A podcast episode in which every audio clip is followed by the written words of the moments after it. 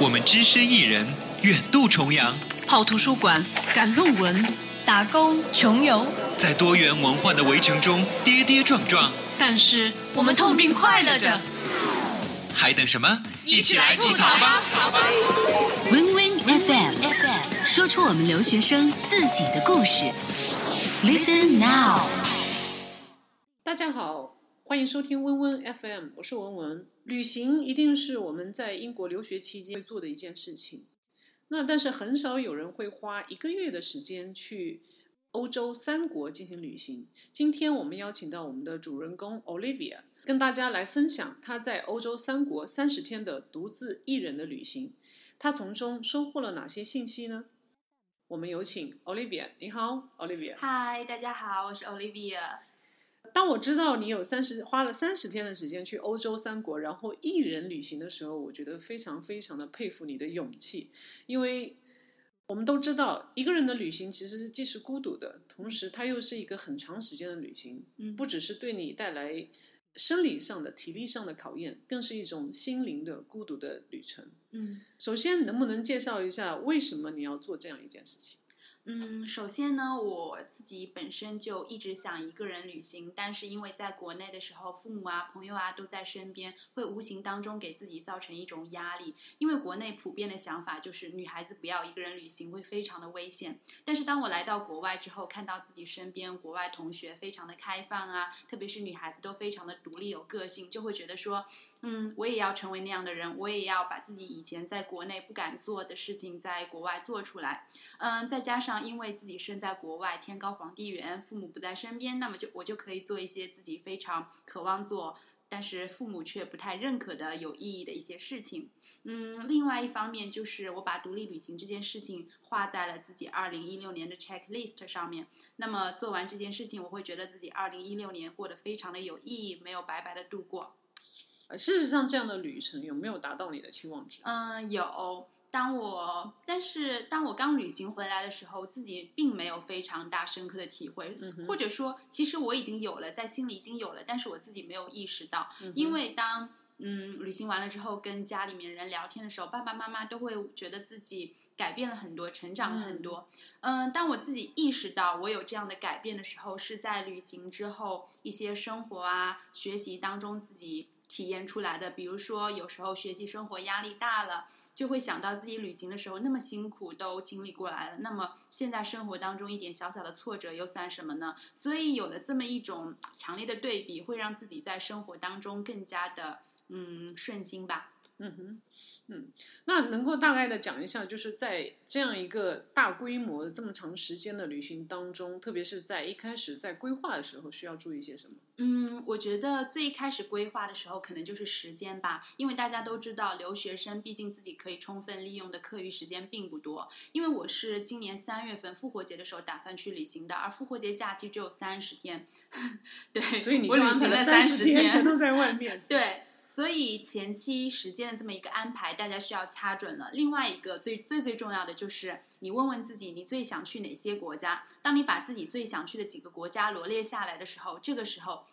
下面比较重要的一件事情，就是为自己规划这个大概的一个嗯方向一个路线吧。嗯，比如说你是想先去法国，还是想先去意大利，还是想先去哪里？这里有个比较好的 tips 告诉大家，就是打开你的 Google Map，这样你可以看到欧洲各个国家的地图。比如说法国离英国比较近，那么可以一般情况下，我身边的朋友都会说先选择从英国到法国，然后再从法国去其他国家，这样下来会。嗯，形成一种环绕的圈，就是大家不会走回头路。比如说，呃，先从英国啊到法国啊，然后再从法国到捷克啊，再从捷克到意大利啊，然后再回来，这样对，会比较节省时间，然后正好可以把欧洲按照一个圈这样玩下来。嗯嗯，所以这里面就是说前期的这个国家之间的规划，这是大的方向。嗯，那还有哪些细节需要去？后期的话，我觉得大家可能就是想。嗯，我在这里我推荐给大家几个 A P P 吧，比如说像是携程攻略啊、途牛啊，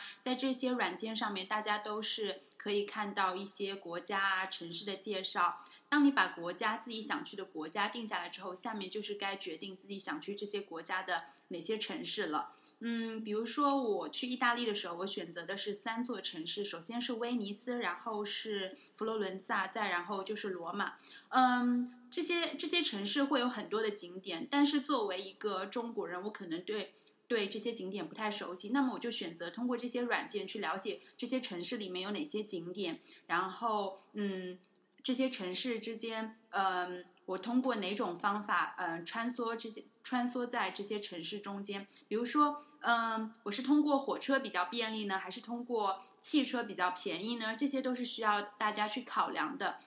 所以呢，我在这里就是推荐大家多看看一些前辈的攻略，多看几篇，这样大家心里面会有一个大概的概念，既会节省大家的时间，也会节省大家的金钱。对，这样子。嗯就是多看攻略，嗯，然后勤刷各个国家的呃那个铁路网站，上面会有很多特价票。对，呃，那你去了这么长的时间，里面有哪些什么样子的奇闻趣事，让你觉得是特别愿意跟大家分享的？跟你们讲可多了。当你独自一个人旅行的时候，你会碰到各种各样的人，而且你跟别人接触交流的机会也会多很多。嗯，我现在先跟大家分享一个我在捷克发生的两件能够让我立刻哭出来的事情吧。第一件事情就是因为捷克，我玩了两座城市，第一座是捷克首都布拉格，第二个是捷克的一个小镇叫做嗯。呃，C K 小镇，捷克语是 Chesky Krumlov。这座小镇在国内非常的有名，因为嗯，在这座小镇上面流淌着捷克的母亲河，再加上这座小镇嗯得天独厚的地理优势，让很多中国游客都很流连忘返。那么，当我从捷克的首都布拉格辗转这座城市的时候，我选择的是这个 bus 这一个交通工具。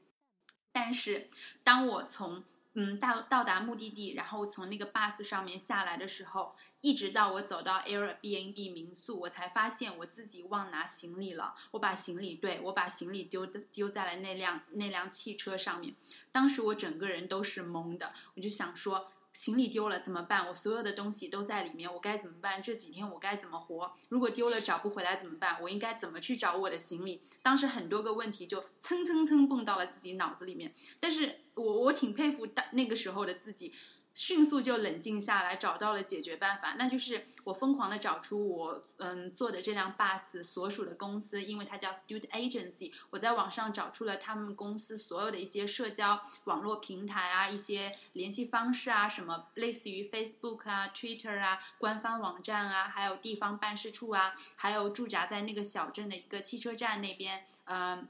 对这几个呃联系方式吧，我就疯狂的去。嗯，比如说有联系电话的，我就打电话问别人说我的行李丢了，能不能帮我找出来？有办事处的，我就走到办事处去问别人说能不能帮我找行李。然后有 Facebook 的，我就 Facebook 私信别人，呃，让别人帮我找行李。但是结果并不理想，大家好像就是对我丢行李这件事情并没有特别的上心。嗯，当时可能会有一点气馁，但是毕竟行李是自己的，你如果想找回你的行李的话，你就必须自己非常努力。所以呢，当时呢，我就嗯狂扣那个公司的电话，我就一天大概扣七八通吧，我就说我行李丢了，能不能帮我找回来？嗯，可能是那个公司的那个客服，嗯，看我天天打电话，他们都嫌烦了吧？可能基本上每个客服都接过我的那个电话了。所以他们在几天之后帮我找回了我的行李。嗯，通过这件事情，我就想告诉大家说，如果在旅行当中丢行李了，大家不要慌乱。嗯，一定能够找到解决问题的方法。终于在我的不懈努力之下，汽车公司的人给了我回复。他们跟我讲说，早上。有一天早上就能把我的行李送过来，但是当我早上去的时候，按照约定的时间去的时候，我并没有等到我的行李，所以呢，当时我就又给汽车公司的人打电话骚扰他们，我说我的行李没有到，什么时候我我什么时候能够拿拿到？当时汽车公司人给我回复就说汽车晚点了，让我再等等到中午，让我中午某个时间点再来。当时我就想说，我就不离开，我就站在那边等，说不定什么时候汽车早点了或者晚点了，然后我又不在，我又拿不到我的行李。所以呢，我就在那边一直等到了中午。可是悲催。的事情又发生了，真的是接二连三。中午的时候，我的行李还是没有到，我又给汽车公司人打电话，估计他们都嫌我烦。那你一天真的是打爆他们的电话。对对对，可以想象你当时非常的焦急啊。嗯，呃，然后我又给他们打电话，他们跟我讲说大概晚上才能到。其实我当时内心是有一点点崩溃的，我觉得说嗯怎么可以这么不信守承诺？你跟我讲说早上送过来，可是你早上没有来；你跟我说中午，中午也没有来。现在你让我等到晚上，万一晚上再不来，是不是我还要等到第二天、第三天？可是我就要回去了呀，我不能够一直把我的时间耗在这边，我的机票会延，我我的我的飞机会延误的。嗯所以当时我其实内心是有一点点生气的，嗯但是为了拿回我的行李，我觉得说还是试一试吧，尝试的等一等。对毕竟我等了这么久了，我如嗯果现在回去的话，那我不就白等了吗？对，但是如愿以偿的，我晚上拿到了我的行李，当时真的是好开心，就觉得之前旅行碰到的事情都算什么呀？只要我行李回来了，对，都不算事儿了。对，嗯那这个你觉得是整个旅行当中遇到的最麻烦的事情吗？嗯，不是，丢行李还不是最麻烦的事情，行李这个一个月真的是，对行李丢了还可以再买对，还还是可以用钱再买回来的。对对对，但是，但是我后面还丢了护照。哇天呐，对，护照丢了是非常非常危险的事情。对，而且你你是在国外，嗯，你如果护照丢了的话，第一你是很难办，第二就是你容易被遣返回国，大家会嗯以为你是、对什么的。嗯当时呃护照丢是这个样子的，因为我已经旅行了二十多天了，身体嗯真的是非常的疲惫，已经嗯没有那么多的精力再去顾及我身边的所有的一些行囊啊，一些东西什么，再加上我的行李非常的多，身上背一个，手上拉一个，然后手上呃手上拉一个，还要再提一个所以过安检的时候，整个人其实是挺崩溃的，因为过安嗯检你知道吗？要把所有东西都拿出来，大家过安检肯定都有相似经历，就特别烦。对，当时我是把我的护照放在那个过安检的塑料盒子里面，但是当我过完安检的时候，我发现我的护照不见了。嗯哼，而且我的飞机就要飞了，那时候，所以当时是有一点点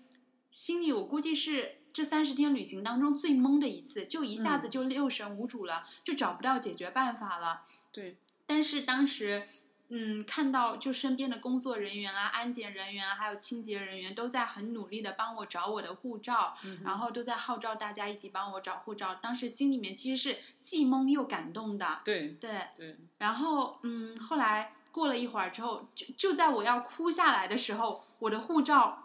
那个安检人员把我的护照送到了我的面前来，跟我讲说找到了。我当时那个激动的，真的很想抱那个大叔 对，就觉得说，其实，在找到护，嗯嗯，在那个大叔把护照递给我之前，我心里已经想说，唉，让我丢行李，但是让我护照回来吧，我愿意拿我的行李换我的护照。对对对，其实这种，我觉得一个人，因为我也一个人在、嗯。在欧洲其他国家也旅行过，只是没有你时间那么长。嗯，但这种感觉，特别是当只有一个人，也只有自己可以去想到解决办法，或者说。只有身边的人可以帮到我们，这些人可能就是陌生人，然后从来只人生当中可能只遇到这一次，对。但是就是他们这些呃陌生人，嗯，然后其他国家的人就是给了我们很大的动力，要一直走下去。对，其实当你一个人旅行的时候，身边人一个很小小的温暖的动作，就会让你内心非常的感动，嗯，对我也深有体会嗯。在我们欧洲的各个国家的旅行过程当中，肯定会遇到各个国家不同的人，呃，不同的人种、不同的个性。所以在这个过程当中，你有没有遇到一些比较危险的事情？嗯，有的。我在比利时旅行，比利时首都布鲁塞尔旅行的时候，因为刚刚比利时机场发生完爆炸，大概一个星期之后吧，我嗯我去了那边。对，我去了那边，然后我碰到了一对向我乞讨的中年夫妇，他们衣着嗯不算是太呃看上去特别的 poor 或者怎么样，而且他们也不是残疾人，就是很正常的人，他们向我乞讨。当时嗯，因为比利时当时街道上人很少，他们突然向我走过来，然后向我祈祷，我我我当时是觉得有一点点奇怪的，嗯，因为在英国，一般向你乞讨的人都是坐在地上，然后衣服他不会主可能动靠近你。对，很嗯破烂。但是他们夫妇俩是主动向我走过来。一开始嗯我我真以为他们是游客来跟我问路的，结果他们是跟我要钱的。嗯哼，因为当时我刚到比利时，我没有去取欧元，所以我身上是没有现金的。我跟他们讲说我没有嗯现金，嗯后来他们就走开了。嗯当我走进比利时一家超市准备买东西的时候，我发现他们夫妇俩正坐在那边吃着黄油面包，喝着咖啡，我当时整个人是诧异的。嗯当我还没有回过神来的时候，他们夫妻俩看到了我，对我说了两个英文单词，大家都知道，就是骂人的那两个英文单词。当时我就懵了。后来他们断断续续说的一句话，大概就是说，呃，你没有钱，那你怎么呃怎么会来超市买东西？我当时整个人感觉就是有一点点三观被颠覆。嗯你你自己有钱，你过来享受生活，喝咖啡、吃面包，你居然还伸手跟我要钱，我不给你，你居然还又反过来骂我，对，对，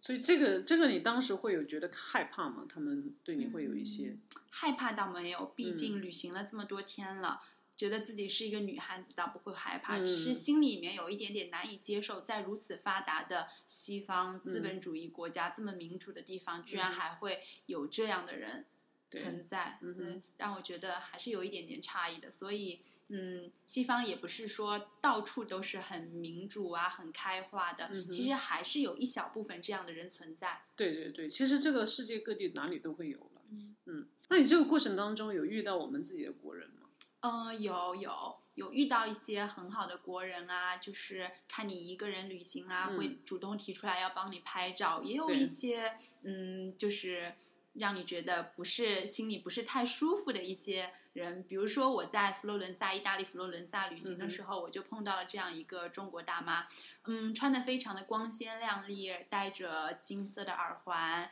呃，拎的包也是嗯。呃，很 luxury 的，嗯、嗯 g u c c i 的。当时他看到我在那边买冰淇淋，就主动上来跟我搭话。嗯、我以为他要问我说：“小姑娘，你怎么一个人？”这些比较关心我的话题跟我搭话。但是他一张口就跟我讲说：“嗯，他们家是什么北上广那边的，然后嗯，他女儿多么厉害，在意大利这边做代购，别人都做不来，只有他女儿做得来。”然后说，嗯，中国不好啊、你看看国外这些，我以后就要移民到国外来，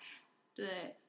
跟我讲一些就是这种让我内心觉得很有一点点不舒服吧，也不能说很不舒服，有一点点很不舒服，觉得说，嗯，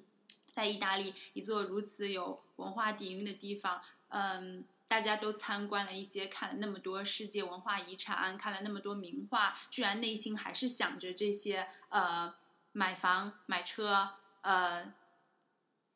对这以些就是在世俗看来比较物质的一些东西。嗯哼，嗯其实我觉得可以反反过来从另外一方面来说，其实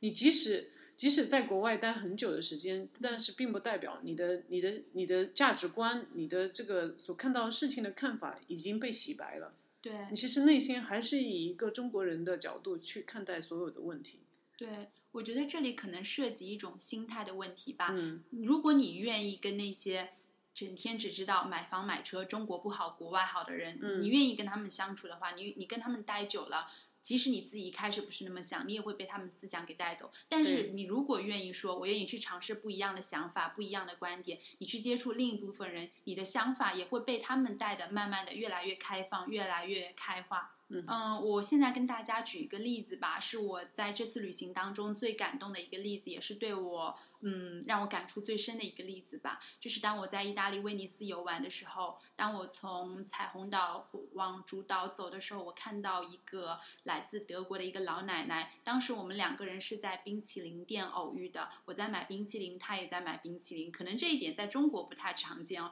因为中国老奶奶可能不太爱吃这些生冷的东西，但是。嗯在中国，这些老奶奶买冰淇淋不是为她自己买的，哦是为孙子和孙女买的。哦，但是但是那个德国老奶奶是为自己买的。对，当时我们俩买完了之后，我们就一起坐在那个石凳上面，背靠威尼斯的夕阳，两个人舔着冰淇淋，那个画面真的现在想想都觉得非常的可爱。嗯嗯，然后我就和那个德国老奶奶攀谈嘛，德国老奶奶英语真的非常的好，这一点也是让我对德意志这个民族嗯。印象很深的一呃一点。呃，老奶奶已经大概八十岁吧，七十几岁、八十岁的样子，嗯英语还能这么好，嗯嗯，就会让我觉得德国这个民族真的是一个非常勤奋、非常向上的一个民族，嗯他们的文化教育普及率真的是非常的高。因为我在意大利的时候，嗯，其实你看意大利的经济程度其实不比德国差的，但是意大利很多人的英语真的是可能说的只有他们自己听得懂。OK，对，当时德国老奶奶就跟我聊起来了，她说，嗯，她跟她闺蜜两个人一起来意大利的，但是因为两个人在目的地的选择上面有一点点分歧，因为闺蜜比较爱好时尚，所以闺蜜选择了去米兰，而德国老奶奶因为在二战之后她来过威尼斯，当时对这里印象深刻，所以她决定在年老的时候再来一次。当时就让我觉得说，嗯，德国老奶奶这么大岁数了，还能够保持自己的想法，坚持己见，不会因为说两个人在意见上面有分歧，就跟闺蜜分道扬镳怎么样？她们两个人还是好闺蜜，但是我还是坚持我的看法，我的想法。我跟你是重对方的选择，对我跟你是闺蜜，但是不一定说我一定要跟着你。每天黏在一起。对，嗯哼，嗯，我觉得这一点让我嗯印象挺深刻的。嗯另外一点的话，就是德国老奶奶她的独立性，因为这么大岁数了，她还坚持在主岛上一个人走，她没有说呃叫。呃，一个比如说，因为很多有伴游嘛，在意大利，对很多伴游这种产业，他没有说叫一个伴游，或者说因为自己体力不支就算了，跟着闺蜜走吧，这样两个人还能还能相互扶持。但是他没有，他坚持一个人用双腿走着那个上上上上下下那个坡路，因为大家知道威尼斯有很多的桥啊、的水路啊，因为都要坐船。当时真的让我很佩服这个老奶奶，但是其实内心那个时候当下还是对她有一点点担心的，我很害怕她会不小心。嗯，跌个跟头啊，或者走不动了，又没有人搀扶她、帮她，所以跟她分别以后，我还是悄悄的跟着她一段路的。对，我不敢让她发现，为什么？因为嗯，我怕就是让他发现了之后，他心里面会不舒服，因为他是选择一个人来旅行的，嗯所以他肯定是有他的态度。如果这个时候我硬是要跟着他或者怎么样，我怕我会打扰了他一个人的旅行的风景。嗯哼。嗯对这点，其实我是比较赞同你的这个做法，因为呃，之前我看过一篇报告，其其实就是来讲述我们中国从小对我们的教育都是说要给老人让座，嗯但是事实上在西方文化里面，无论是对于残疾人还是这样年老的长者，嗯他们是认为我们对待所有的人都是独立的。都是呃充分尊重他个人的意愿，而且如果说我们在地铁上面或者在巴士上面给老人让让座，有些时候可能会让对方觉得他是一个没用的人，或者把他当做是一个不能够自食其力的人，所以这样其实是一个比较危险的，或者会让对方不舒服，反而会不舒服的这个行为。嗯所以这一点其实你提到的这个也正好是我们需要去了解中西方文化上面呃一个非常非常大的不同。我我觉得这个是非常非常重要的一个经历。嗯其实那个时候我就是特别欣赏那个德国老奶奶，她非常独立的、坚韧的这么一个态度、人生态度还有性格。所以怎么说呢？在旅行当中，你能够遇到各色各样的人，有一些人是让你嗤之以鼻的，但是也有另外一部分人可能就会成为你终身的偶像。你会向着他们人生态度来发展你个人，你会嗯把它当做人生当中的一个楷模。并用它不断的在生活当中激励自己。当遇到困难的时候，就会想想说，德国老奶奶那么大岁数了，一个人旅行坚持己见，我为什么不能？对对。你觉得这是你对于整个旅行当中收获最大的一部分吗？嗯，算是一部分，嗯但是收获最大的一部分可能。嗯，得在日常生活当中自己慢慢的去发掘。嗯比如说，嗯，旅行这次旅行给我的一些感触啊，是在刚刚旅行完之后，并没有很深刻的自己察觉出来的。可能是在日后的一些小组活动当中啊，嗯，被自己慢慢察觉出来的。比如说在旅行当中会碰到很多让自己糟心的一些事情啊，嗯那个时候因为是一个人，所以你得一个人去面对，你必须要把它解决了。你不解决了，你不把自己心态调整好了，你怎么继续往前走呢？嗯所以那个时候就是一个迫切的需要去解决。嗯，当你经历过那件事情的时候，你以后生活当中再碰到一些另外让你糟心的事情的时候，你就会觉得，咦，我的心态怎么不一样了？突然有一种随遇而安，就感觉脾气被磨平了，嗯哼。很嗯云淡风轻吧。嗯哼，这个这个年轻人感觉当中好像随遇而安是一个比较消极的词。对，其实我个人觉得，可能更多的是一种坦然的心态去面对生活当中，呃不可预知的一些、嗯呃变故也好，或者是突发事件也好，让自己养成这样一个独立冷静的处理突发事件的能力。嗯我觉得这个可能是你整个旅行当中最大的收获。对对，嗯就是以开放的心态去迎接一切不可知的变故。嗯，非常棒。今天非常感谢来到我的节目，也希望你的接下来的留学生活，包括以后找工作，能够更加的顺利。谢谢文文，好，谢谢。